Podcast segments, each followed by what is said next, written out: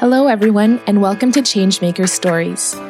With these podcasts, discover the exceptional journeys of changemakers from the IESEG ecosystem who work every day to transform and improve our society.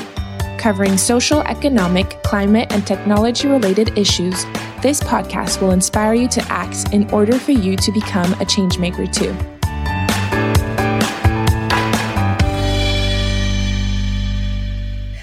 Everyone, and welcome back to Changemaker Stories. Today, we're going to talk about corporate social responsibility in companies and more precisely on how we can guarantee sustainable value. We've been hearing a lot about CSR, and I don't know about you, but I have many questions on the subject. And we are lucky to have Francois Maon, who has been working and researching on CSR for a couple of years now. Hello, Francois. How are you? Hi, Victoria. I'm fine, thanks. What about you? Very good. Thank you. You're based in Brussels, right? Yes, I'm Belgian. I'm based in Brussels, but I work on the two campuses of IESEG School of Management. Right? So you work at IESEG School of Management as the head of the CSR department, right? Yeah, it's actually the Management and Society department. And so uh, it's a department that covers topics uh, related to uh, sustainability, ethics, corporate social responsibility, and strategy. Okay. And you also teach a course on change management and on how to transform organizations, if I'm not mistaken. Yeah, exactly. We've developed several courses on how to transform organizations toward more sustainable models in recent years at IESEG, and I'm teaching some of them. Okay. And you also started a sustainability chair? Yes, we have a chair in partnership with the Fondation Lakato uh, on organizational capabilities for uh, sustainability and how to create sustainable value. Uh, and yeah, we're going to communicate about it soon because I mean it's accelerating a bit on, on that side. But so uh, that's for later. So we can say that you master the subject, and we're very happy to have you today. Um, so when I did my master thesis on the subject, I realized it was very difficult to to define social value and corporate social responsibility. So I'm curious to know how would you define CSR? Um, yeah, it's, it's very difficult to define, and so uh, it hasn't changed so much uh, so much in, in the last years. Um, so uh, we have as many definitions as we have companies or organizations working on the topic. Um, the European Commission actually simplified its initial definition of corporate social responsibility, uh, and that illustrates a bit probably the complexity to define it. They define it as the responsibility of enterprises for the impact on society, right? So it's very broad. Um, what we can say today is that corporate social responsibility is increasingly less used actually by corporate actors and by their partners, uh, who tend to use the corporate sustainability term uh, even uh, a bit more often now. Uh, CSR is now a bit attached to greenwashing and to a lack of impact to some extent. Mm-hmm. Uh, so sustainability is more from there, and corporate sustainability can be defined as a strategy uh, whereby a business delivers its goods and services in a manner that is environmentally sustainable, socially responsible, and uh, in a way that supports its economic growth. It's actually a strategic approach that aims at creating long-term stakeholder value through the implementation of a business strategy, right? That focus on social, environmental, and economic impact of doing business, and also that is supposed to consider the cultural and ethical dimension of business operations. Mm, okay. Well, all the companies I question managed to th- show their social value in one way or another. Uh, today, companies ask to have a label that proves and certifies that they create social value and that they're environmentally friendly. And so, for example, the B Corp, to, to name one, is a certification that is given after an audit. And there's so many companies that ask for it that the B Lab is overbooked and it takes over a year for companies to be officially certified. So, for me, this questions on the reliability of these certifications and more specifically, what it measures. So I don't know. My question is to what extent do you define a company to be responsible or not? Are there are there indicators that measures CSR like there are indicators that measure profit, for example? Um, yeah, the corporate, I mean, the social responsibility or environmental responsibility of, of a company will of course, depend on the sector in which it operates. Uh, it will depend on the type of business model it has actually implemented. Um, so, I mean, there are some standardized, you know, uh, uh, way of measuring or at least of orienting uh, corporations toward more responsible models. One such example is the ISO 26000 norms, which defines you know, uh, CSR related objectives along seven different axes.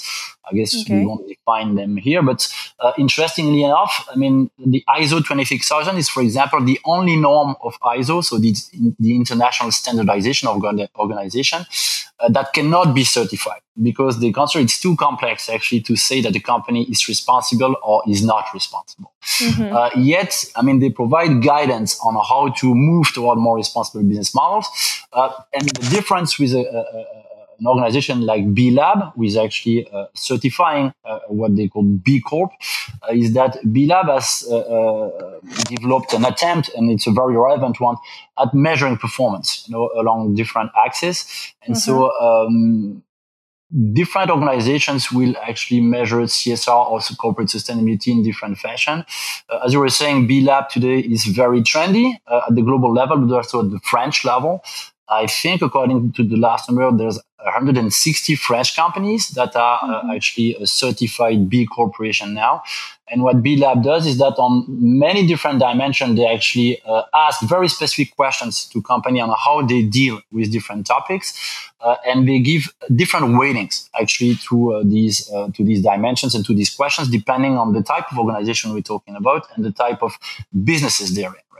Uh, okay. Interestingly, also is the fact that B Lab tends to consider that more points have to be given to business model related considerations. So uh, what they tell us there uh, at B Lab, but that's also an opinion that is shared by many academics, many practitioners, many experts on the topic, is that in order to relevantly transform organization, now we have to go beyond you know uh, typical CSR uh, initiatives that might be disconnected from the core business of the organization to focus more on business models of organization mm-hmm. and the actual way they create uh, and deliver value to their to their environment.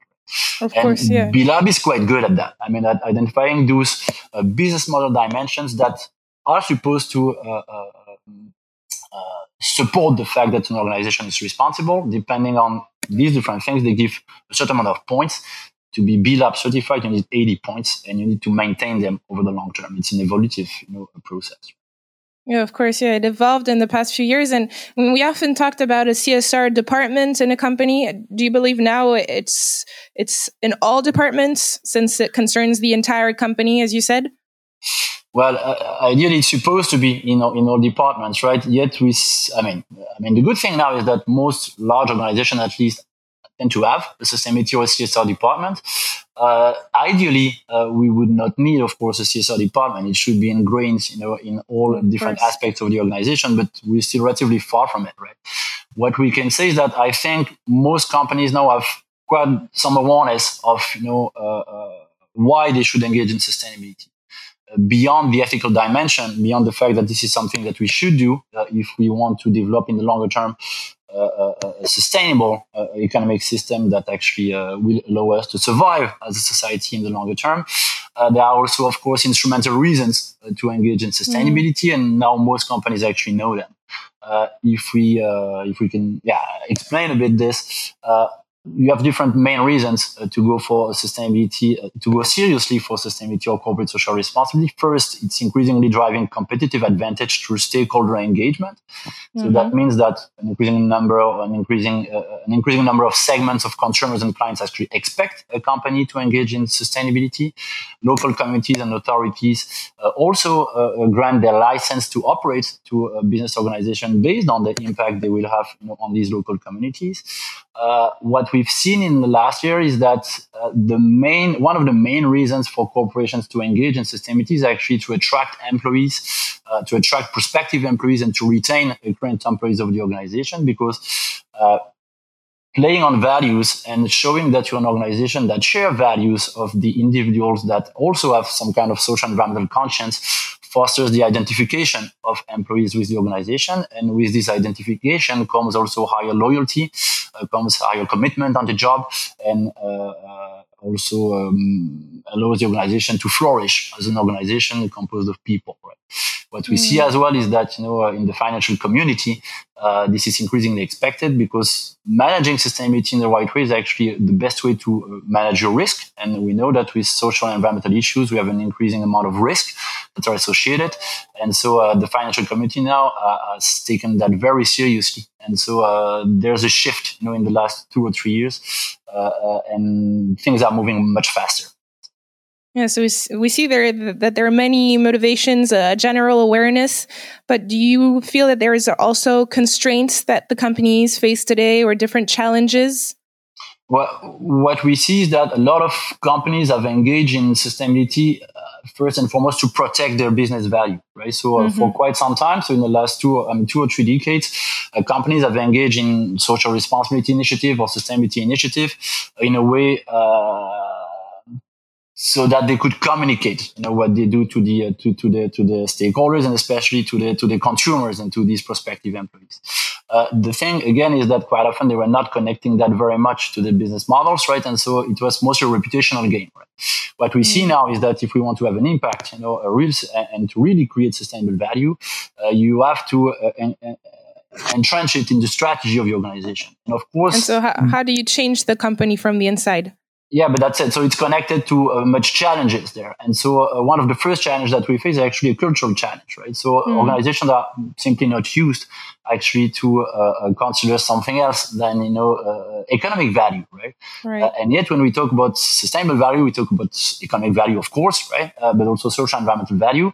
And so, the way we approach you know the business operations and the way we approach the objective for organizations uh, has to be changed to some extent. And quite often, the, the, the, the, leadership of organization actually has still difficulties to conceptualize how you can combine the social, environmental, and economic dimensions at the same time.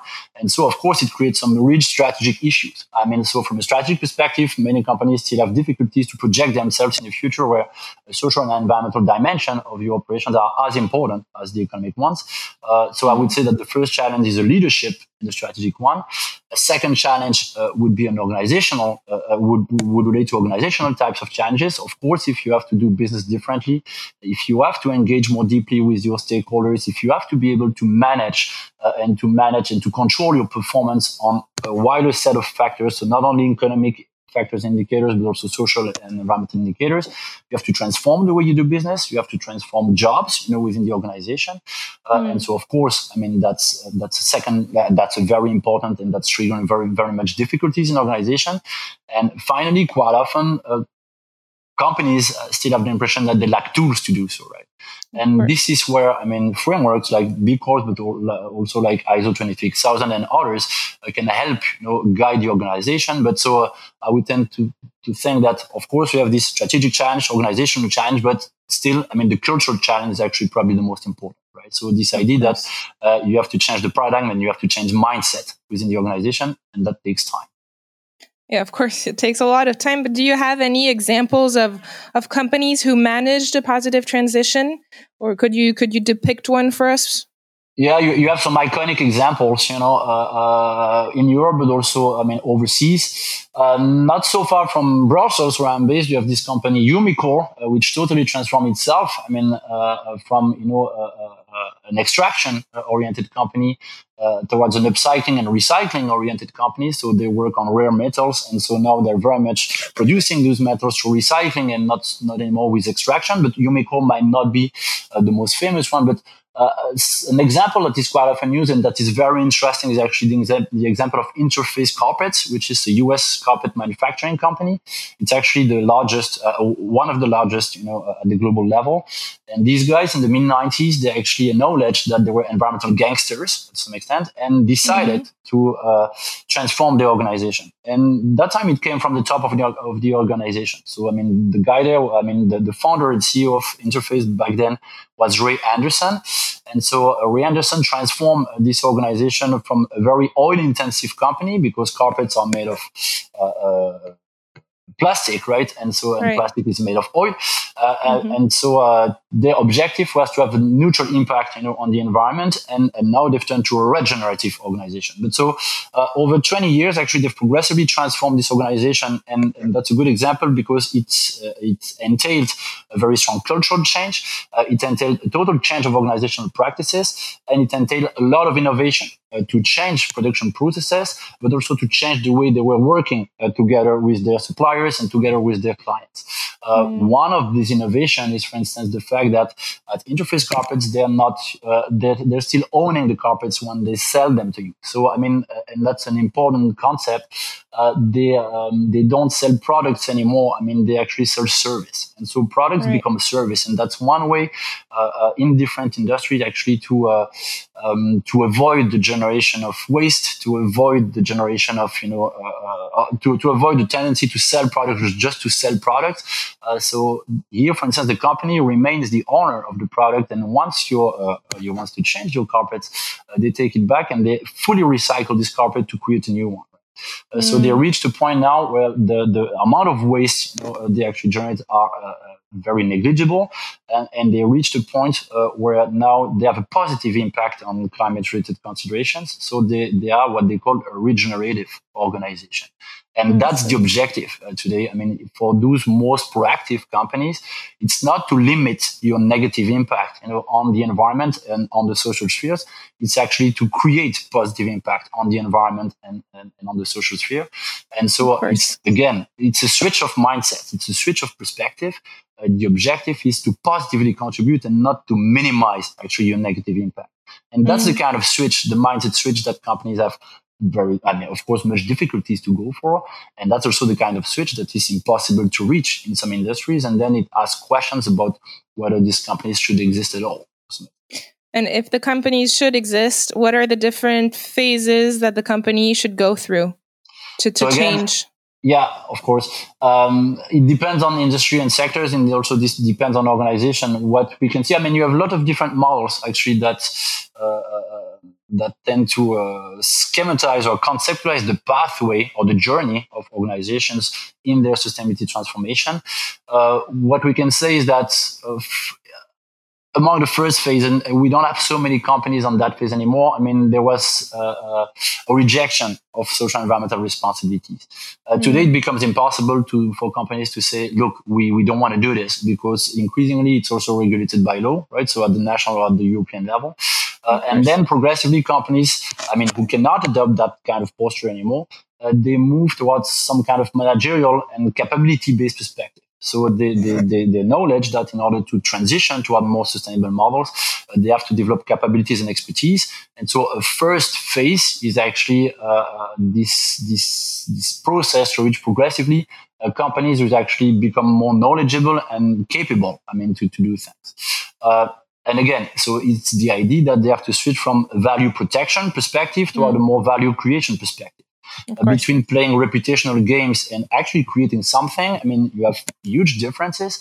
And so they need to develop capability, they need to attract the right people, and they need to develop the right mindset within the organization. Uh, once this is done, to some extent, some companies actually manage to go one step further and to become more strategic and to really make uh, sustainability something that is uh, uh differentiating compared to their, uh, their peers in the same industry. And so to uh, gain competitive advantage via corporate sustainability. That means developing specific products that will talk to specific categories of stakeholders. that means, you know, developing progressively business processes that are actually also value creating or cost reducing for the organization through innovation.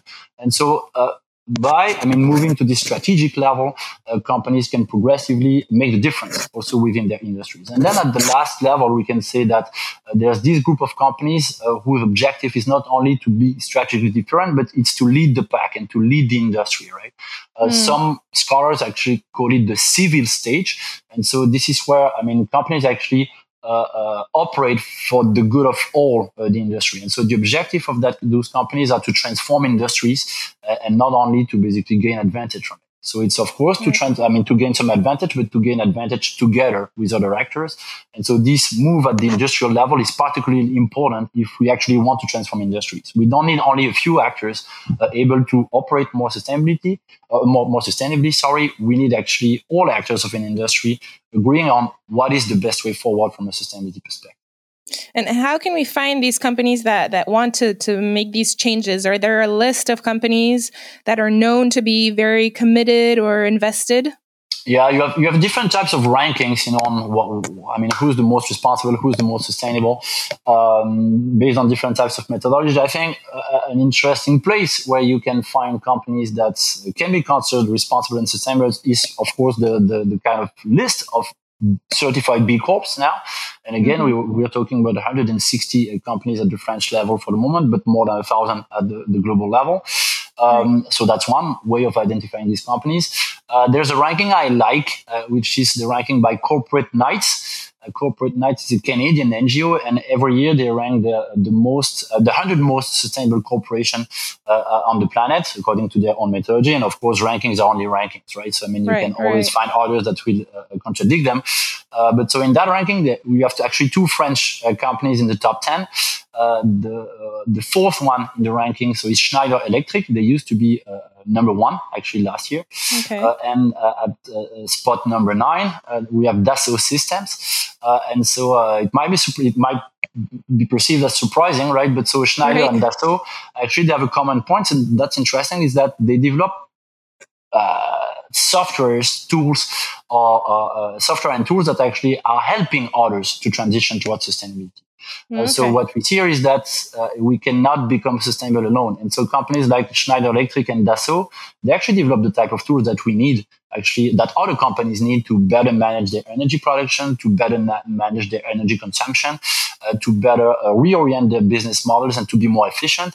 And so this is the kind of companies that we need to nurture others and to make industries move in the right direction.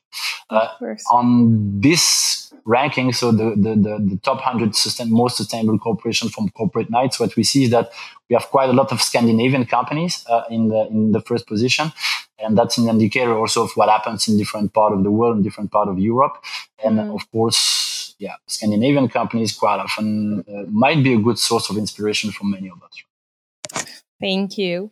And to conclude this podcast, could you give us some advice? I think many of us ask ourselves if we want to be a change maker, what would be our best option? And according to you, should we continue working in a company that needs to improve its corporate sustainability and therefore contribute to this improvement?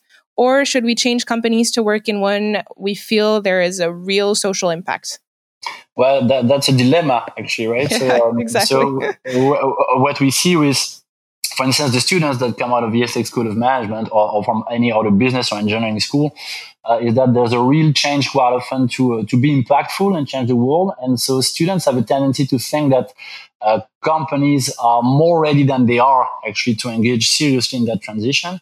Uh, so there's quite often there can be some kind of disillusion uh, when you, exactly. when, you, enter the workforce. Um, yet. So, of course, if you want to be happy in a company that meets your values and uh, in which you have the feeling to uh, actively contribute to something, go for a company that meet these values, right? And so again, mm-hmm. you have a lot of spots where you can identify these companies. Um, yet to some extent, the challenges are the most important in those companies that struggle a bit to transition, right? So of course, you can avoid some companies that, you know, that might be in opposition with your own values, but the vast majority of companies are needing, you know, uh, people, I mean, willing to change things and having the ability to change things. Uh, and so it might be slightly less enthusiasming maybe in some of these organizations, but this is where we need uh, people with, uh, yeah, a strong willingness to change and that are also resilient uh, to to mm. also deal with you know the, the, the disillusion sometimes and, and with the difficulties of it. Uh, so I would hmm. say there's no best way there. I mean, you have to be you have to equip yourself in the best way. Uh, of course, with management techniques, of course, with you know uh, strategic related consideration, but also with technical expertise increasingly. So if you want to make a difference, so trying to find these diplomas uh, that combine uh, strategic and managerial capabilities and technical expertise is probably very interesting. Uh, and then, uh, yeah, you have to be willing to uh, not spare your efforts, you know, and um, yeah, which good luck to all people uh, in mm-hmm. these efforts. And again, we have to work together. So we need good people and inspiring people in all types of organizations. Thank you. Thank you very much, Francois. Thank you, Victoria. Thanks for sharing this moment with us. We hope that this episode has inspired you and maybe even encouraged you to change things at your own individual level. Changemaker Stories is available twice a month, in French at the beginning of the month and in English mid month. So stay tuned and subscribe to our channel. Changemaker Stories is a IÉSEG School of Management and IÉSEG Network podcast produced by ECO Studio.